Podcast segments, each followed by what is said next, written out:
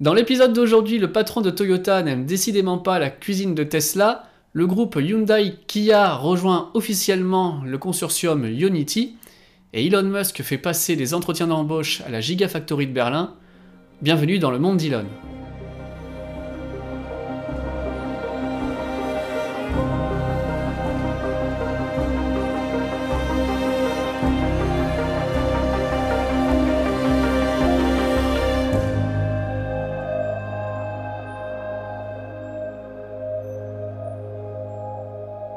Salut tout le monde et très heureux de vous retrouver aujourd'hui pour l'épisode numéro 9 du Monde d'Elon, le podcast qui fait le point chaque semaine sur l'actualité des nouvelles technologies qui bouleversent notre quotidien pour un monde plus durable.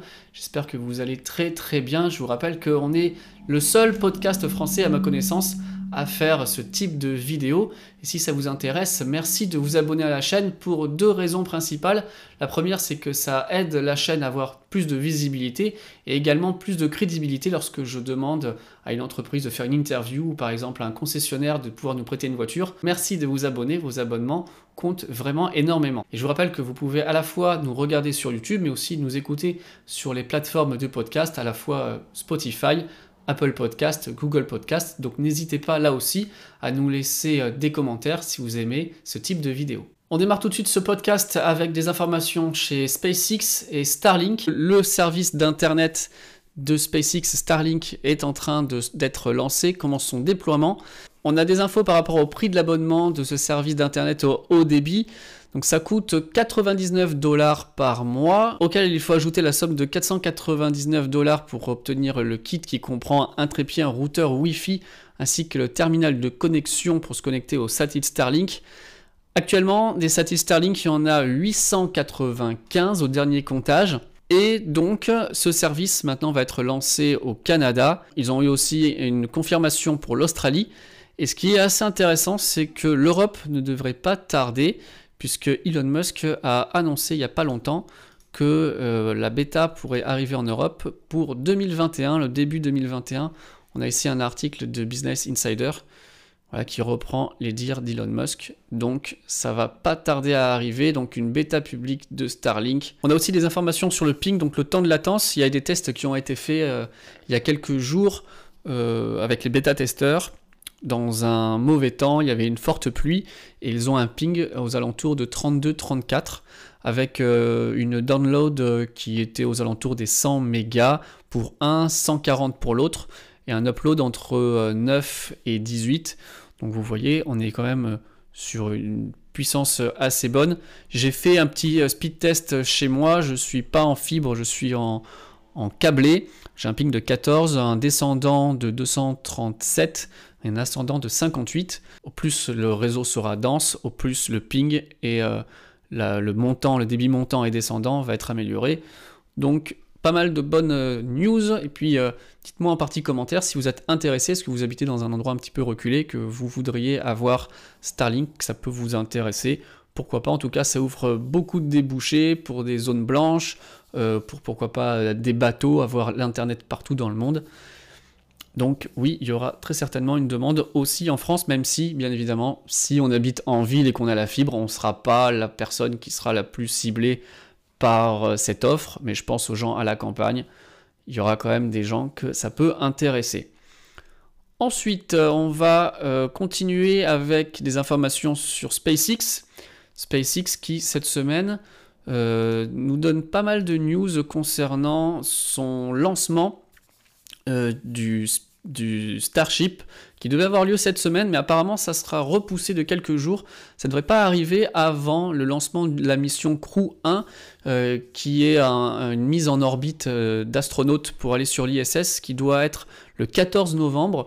Donc ça devait être cette semaine, apparemment c'est retardé, c'est repoussé de quelques jours supplémentaires. Il y avait initialement une fenêtre de tir entre le 10 et le 11 novembre, mais donc ça sera plus tard.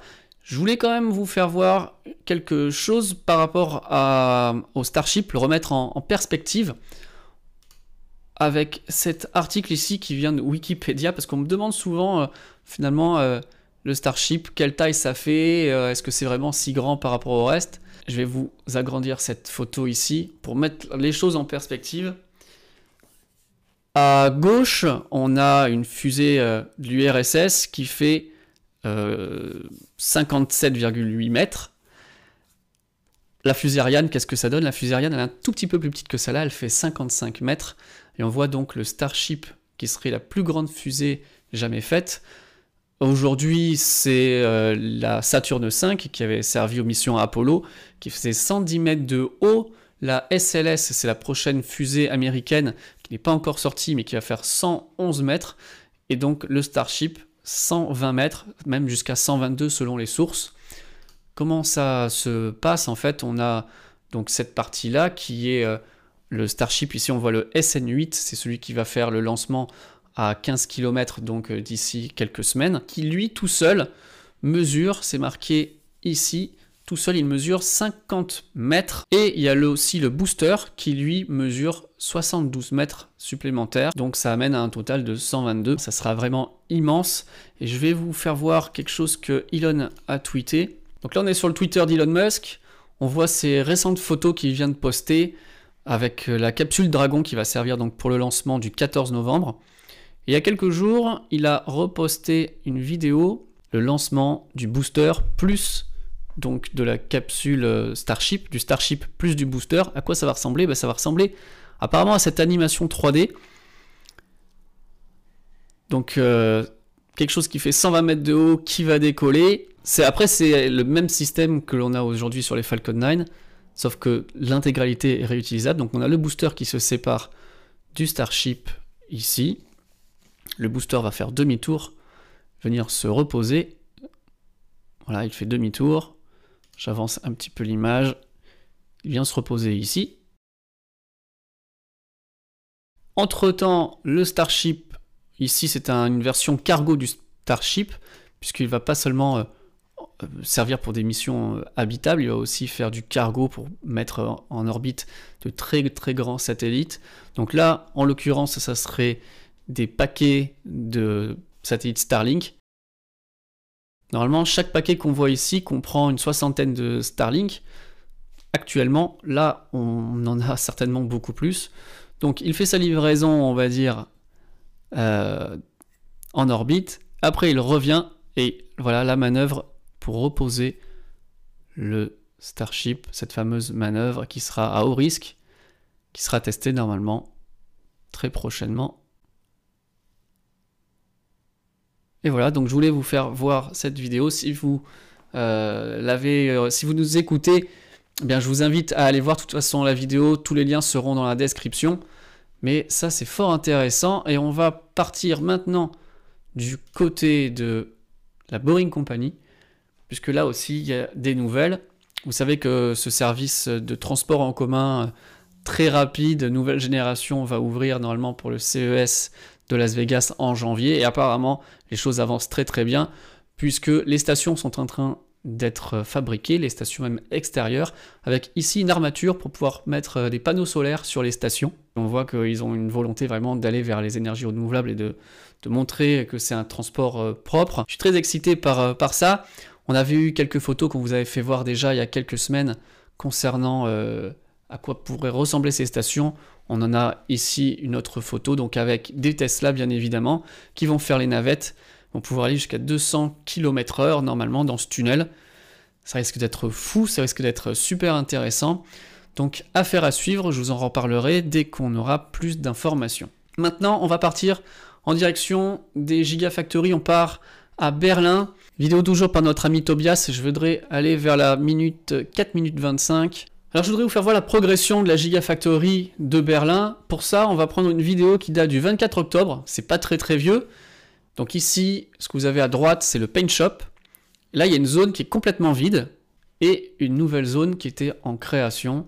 Donc là, on enchaîne en fait sur euh, le paint shop, le casting et la General Assembly qui apparaît maintenant sur votre gauche. C'était donc très récent. Le même endroit, il y a quelques jours, ce qu'on voit ici, c'est la General Assembly, avec, je fais un arrêt sur image, là, cette partie avec le toit déjà en train d'être installé n'y était quasiment pas il y a quelques jours. On peut voir au fond qu'elle touche la partie euh, du body in white. Je vous rappelle que ce sont euh, des entrepôts qui sont pour l'instant séparés, mais qui doivent fabriquer à l'arrivée à terme une seule et même structure. Donc ça commence à se toucher dans la partie du fond. Face à nous, ça touche pas encore, mais ça a vraiment bien progressé. Et là, on arrive sur la partie casting, donc la partie où il n'y avait vraiment rien il y a quelques jours. Vous voyez, il y a de nombreux piliers qui ont été installés, même les piliers pour fabriquer le toit. Et toute cette partie-là, maintenant où on arrive, qui était complètement creuse et vide, eh bien les piliers ont été installés et ça commence vraiment à avancer. Ça va très très vite, comme on l'a déjà dit plusieurs fois, ce sont des Lego. Donc ça va super super vite. Je vais avancer maintenant davantage pour vous faire voir des machines qui arrivent dans le Paint Shop. C'est ici que ça se passe. Voilà, on voit l'intérieur du Paint Shop avec toutes ces machines qui arrivent avant que le toit soit fait, avant que tout soit terminé. Ils rentrent déjà les machines parce qu'elles sont tellement énormes qu'après ils ne pourraient plus les rentrer. Donc ça y est, elles ont fait leur apparition. On ne sait pas exactement euh, ce que c'est comme machine, mais bon, ça va être les machines qui vont servir de toute façon à peindre les voitures. On en a à cet étage-là, on a sur le côté encore ici, elles sont toujours emballées et protégées. Mais les choses vont super vite, ça avance vraiment très bien. Encore une fois, on vous tiendra informé. Maintenant, je voudrais vous faire voir autre chose. Une corrélation entre toutes les Gigafactories, on dit qu'elles sont fabriquées un petit peu sur le même plan, c'est pour ça qu'elles vont de plus en plus vite, elles sont faites sur les, les mêmes principes. Je vais retourner à la minute 8 avec une nouvelle zone qui attire notre attention depuis quelques jours. C'est la zone de euh, stamping. C'est là où il y aura les presses. Et vous voyez cette zone ici qui est en train d'être créée avec euh, du béton. On voit, on dirait une piscine quasiment hein, qui est en train d'être construite. Euh, ça fait des grands bacs. Qu'est-ce que c'est que, que ces histoires-là? On voit bien de près ici ce qui est en train de se passer il coule du béton, ça fait comme vraiment des fondations larges. Alors à quoi est-ce que ça sert? Pour avoir la réponse à cette question, on va tout de suite partir vers le Texas, la Giga Texas, avec notre ami Joe Techmeyer qui a, vous allez voir, qui a investigué sur la question. Et je vais pouvoir vous expliquer comment ça fonctionne. Puisqu'au Texas, il y a exactement la même chose qui est en train d'être construite. Vous voyez, c'est les mêmes choses. Giga Berlin, Giga Texas. On a eu aussi les mêmes types de fondations dans la giga de Shanghai. Alors, à quoi ça sert? Eh bien, ça sert à mettre les grosses presses. attention, il y a deux styles de presses chez Tesla. Vous avez des presses qui font, euh, qui emboutissent, hein, qui créent par exemple le capot, qui vont créer les portes en aluminium. Et il y a ces nouvelles presses qui s'appellent les gigapresses, qui sont elles des, moules où on injecte sous pression de l'aluminium, un nouvel alliage d'aluminium. Donc c'est deux choses bien différentes. Ici on parle bien des presses qui vont écraser pour faire des, pièces pour les voitures. Donc vous avez ici en photo, à quoi elles ressemblent. on voit celles de Fremont et celles de Shanghai qui ont été installées. Donc ce sont des presses qui font jusqu'à 400 tonnes et qui nécessitent des fondations bien particulières. Donc il faut les faire en amont. Alors pourquoi c'est des fondations particulières? Puisqu'elles reposent sur euh, trois choses. En fait, il y a un socle en béton qui est creusé, dans lequel il va y avoir un bloc de béton et autour de ça, il y aura des amortisseurs. Donc c'est en trois pièces et par-dessus ça vient la presse parce que s'il n'y avait pas ce bloc de béton et ces, amortisseurs bien spécifiques, si tout était lié à la structure et aux fondations du bâtiment, eh bien on risquerait de casser la dalle, de casser les fondations. Donc ça fonctionne comme un amortisseur externe qui permet d'isoler finalement le sol où se situent ces presses pour ne pas détériorer tout. Donc c'est pour ça que l'on a euh, actuellement ces, ces grosses euh, tranchées dans... Euh, voilà, on a les photos ici, on a ces grosses tranchées. Je vous fais voir ici dans une vidéo qui date du 8 novembre, c'est tout récent, justement ce dont je vous parlais, les fondations spéciales pour mettre ces très grandes presses. Voilà, ça avance. Normalement, le béton devrait être coulé dans les jours qui viennent. Ils ont fait les coffrages. Donc c'est très important pour Tesla d'avoir ces presses. encore une fois, ce sont les presses les plus grandes du monde, les plus puissantes du monde. On a des piliers qui avaient été installés il y a quelques jours. On se demandait est-ce que c'est simplement des piliers de test ou est-ce qu'ils euh, vont être définitifs? Apparemment, les piliers que vous voyez au milieu de l'écran ben, sont faits pour rester. Est-ce que l'intégralité de la structure sera en acier alors qu'elle est aussi en acier et en béton euh, en Allemagne? Pour l'instant, on ne le sait pas. Mais ici, en tout cas, c'est bien des bétons, des piliers en acier qui s'emboîtent également comme des Lego. Plus de piliers arrivent. Les colonnes sont prêtes, donc on va avoir très bientôt des installations de tout ce que vous voyez ici. Ça commence à, à prendre forme. Il y a eu une petite controverse pour savoir qu'est-ce qui se passait. Vous allez voir, il y a eu eh bien, cette zone qui était euh, toute noire, toute marron. On s'est demandé ce qui se passait, est-ce qu'ils ont trouvé du pétrole, qu'est-ce qu'il a bien pu se passer. Mais en fait, ils sont en train de renforcer les fondations à cet endroit-là, puisque c'était une zone qui était, euh, vous le voyez ici sur la vidéo, c'est une zone euh, qui était assez marécageuse, qui est sablonneuse, là où ils sont en train de travailler. Donc ce qu'ils font, c'est qu'ils enfoncent des mèches, en, des mèches pour pouvoir rentrer du béton dans le sol afin de solidifier, afin de durcir cette partie qui est vraiment très sableuse. Donc c'est normal, c'est tache noire, il n'y a pas de problème par rapport à ça, mais bon, c'est quand même bon de voir que bah, tout est mis en place de sorte à ce que euh, le travail se passe bien et euh, que les fondations soient vraiment très, euh, très solides. On va repartir tout de suite pour Berlin avec Elon Musk qui est venu en Allemagne, c'était pas prévu, c'est la deuxième fois qu'il visite l'Allemagne, pour deux choses. La première chose, c'était ben, voir que le chantier avance bien. On sait qu'il y a eu le renvoi du chef de chantier il y a quelques jours. On ne sait pas pourquoi Tesla n'a pas euh, communiqué à ce sujet. Donc Elon est certainement venu voir si tout se passait bien. Et aussi, eh bien, il est venu faire quoi? Il est venu faire passer des entretiens d'embauche. Alors si vous êtes un as de l'ingénierie et que vous souhaitiez rencontrer Elon Musk, eh bien, il fallait être là euh, samedi, vendredi et samedi, puisqu'il a fait passer les entretiens. Il a demandé aux gens d'envoyer leur CV et puis il fallait aussi rajouter euh, l'information de quel a été le problème le plus dur que vous avez eu à résoudre et exactement de dire comment vous avez pu le résoudre. On voit bien que finalement être ingénieur c'est bien, avoir des compétences théoriques c'est bien, mais ils veulent aussi et surtout avoir des gens qui sont capables de résoudre des problèmes. Donc euh, avoir la mentalité, savoir comment les gens résolvent les problèmes. C'est vraiment sur ça qu'ils ont, euh, ont besoin. Ils créent des machines eux-mêmes, ils, ils résolvent des problèmes dont personne euh, n'a résolu jusqu'à présent.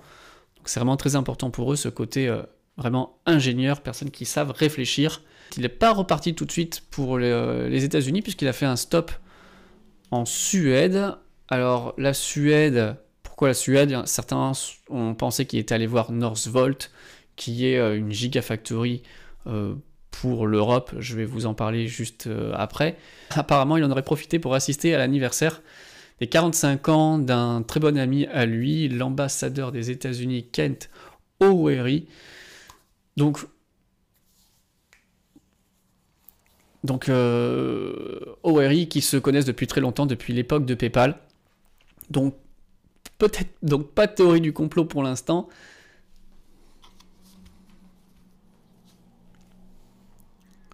Mais je vous mets en lien en description un, lien super intéressant qui permet de traquer euh, l'avion de SpaceX. Donc c'est comme ça qu'on arrive à avoir toutes ces informations.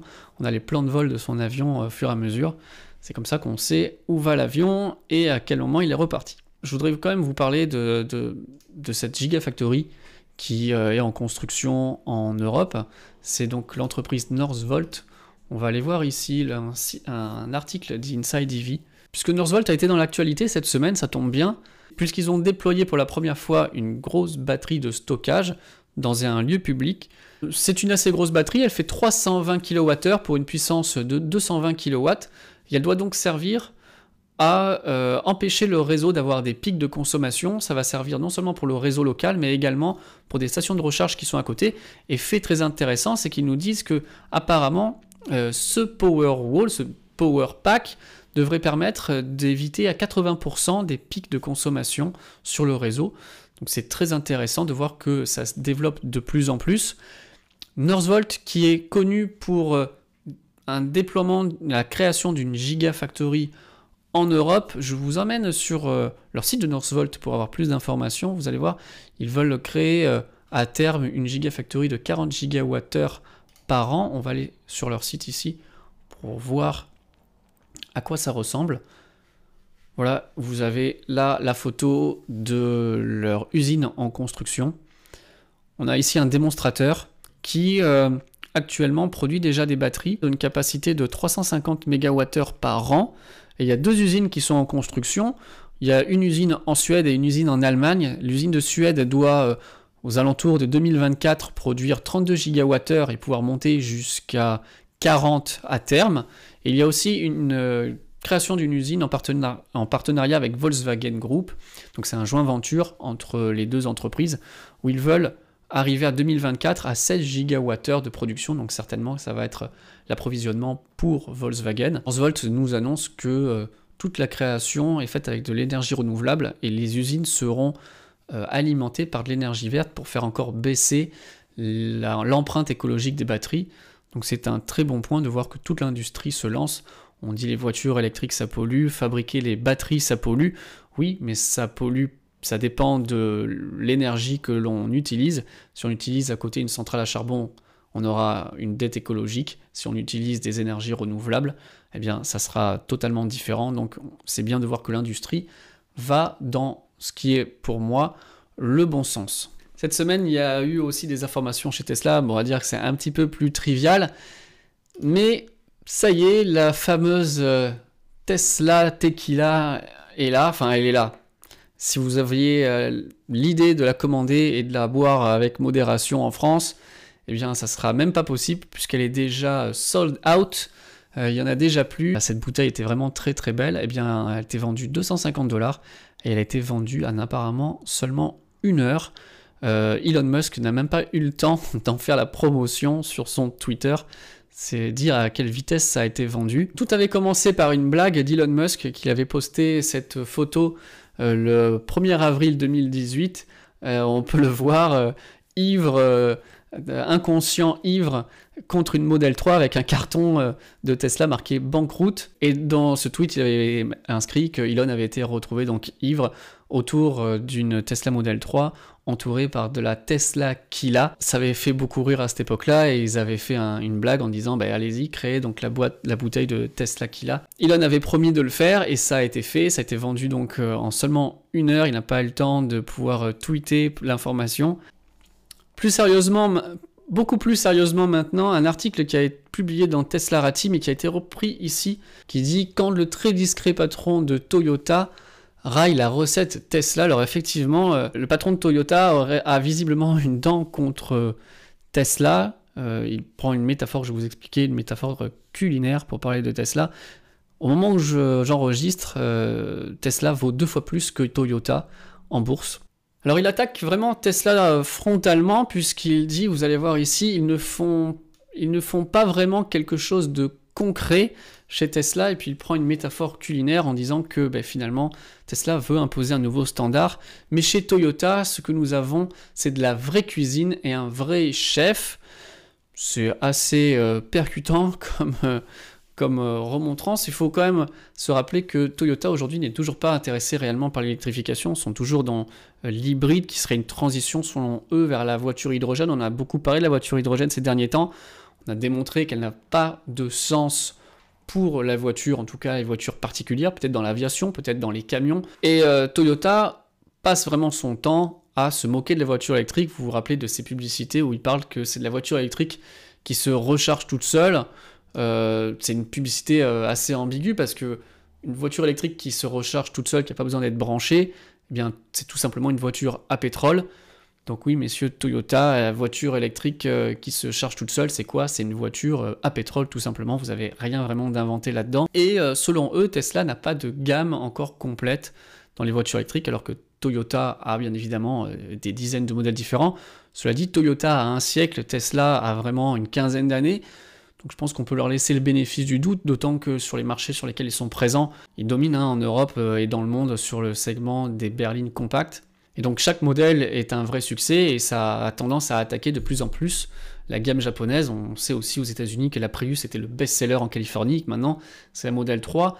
Donc je pense qu'ils commencent à se dire qu'ils ont un petit peu peur, ils ont peur de perdre pied chez Toyota. Je vous laisse débattre de ça en partie commentaire, mais bon c'est vrai que sur les chiffres, euh, on nous rappelle ici que Tesla va peut-être euh, fournir, vendre 500 euh, 000 voitures électriques cette année, alors que Toyota en a écoulé de janvier à fin septembre 1,350 millions de voitures électrifiées. Alors 100% électriques, ils en ont en Chine, sinon c'est essentiellement des batteries et des batteries rechargeables et quelques piles à combustible avec la Mirai mais c'est vraiment pas foufou ce que propose Toyota. Moi, je pense qu'ils ont quand même intérêt à se réveiller, à se rendre compte que leur modèle économique euh, euh, n'est pas forcément le bon, leur modèle technologique non plus. Il ferait bien euh, d'investir leurs gros bénéfices dans de la recherche et développement, parce que j'ai peur qu'ils ratent le train. Ça serait quand même dommage qu'un gros constructeur comme Toyota passe à côté de l'électrification et devienne le Kodak de la voiture électrique. Donc ça serait assez dommage pour eux. Allez, on quitte l'Europe et on part aux États-Unis, on part à New York avec euh, une très bonne nouvelle pour la mobilité euh, électrique et pour euh, la mobilité électrique urbaine, puisque ça y est, vous la voyez ici en photo, la première Yellow Cab de New York est arrivée aux États-Unis, donc c'est bien évidemment une Model 3. L'année dernière, ils avaient annoncé en octobre que la compagnie de taxi de New York voulait passer à la voiture électrique et à la Model 3. C'est donc chose faite. Cet article d'Electrek nous rappelle aussi qu'il y a 13 000 taxis à New York. Ça serait vraiment très bien si tous ces taxis pouvaient passer en 100% électrique. En tout cas, euh, ça en prend le chemin. Il y a pas mal de villes qui ont déjà euh, des taxis électriques. On sait que depuis 2014 à Amsterdam, l'aéroport d'Amsterdam a des voitures électriques. Il y a d'autres villes aussi qui ont des voitures électriques, euh, des Tesla comme taxi. J'en ai vu une euh, lorsque je faisais ma vidéo de, la Honda i. J'ai vu à Cannes-sur-Mer, quand je faisais demi-tour à l'autoroute, j'ai vu un taxi en Tesla. Donc euh, ça existe, ça en aura certainement de plus en plus. On sait que la voiture électrique, même si elle coûte un petit peu plus cher, voire pareil, puisqu'il y a pas mal d'aides pour la voiture électrique, notamment pour les sociétés, le gain est vraiment fait à l'usage. Il y a beaucoup moins de maintenance le coût euh, d'essence est beaucoup supérieur au coût de l'électricité. Donc je pense que c'est quelque chose qui va se développer. À mon avis, c'est vraiment le genre de chose qui est... Euh, on attend que le premier le fasse, on attend que ça soit prouvé que ça marche, et après, tout le monde peut s'y mettre. Je pense que d'avoir New York en étendard comme ça, avec euh, ces voitures jaunes Tesla, je pense que c'est quelque chose qui va vraiment permettre de développer les taxis, euh, en électrique, donc c'est une très bonne chose. Voilà, on a fait le tour cette semaine des actualités autour de Tesla, des voitures électriques, de SpaceX. On va se revoir très bientôt dans quelques jours pour refaire une nouvelle vidéo. Je vous rappelle que si cette vidéo vous a intéressé, si vous êtes intéressé par des news sur ces sujets-là, eh bien vous pouvez euh, vous abonner à la chaîne. Si cette vidéo vous a intéressé, merci de laisser un pouce bleu, ça me ferait vraiment très très très plaisir. Et euh, on se retrouve donc euh, très bientôt pour l'épisode numéro 10. Euh, je peux d'ores et déjà vous dire qu'on parlera d'énergie renouvelable dans cet épisode, notamment des avancées en matière d'éoliennes et d'avions électriques. Il y a pas mal de, de news à ce sujet-là. Et puis bien évidemment, on continuera à parler de Tesla et de SpaceX. On se retrouve donc très bientôt pour de prochains épisodes. Salut tout le monde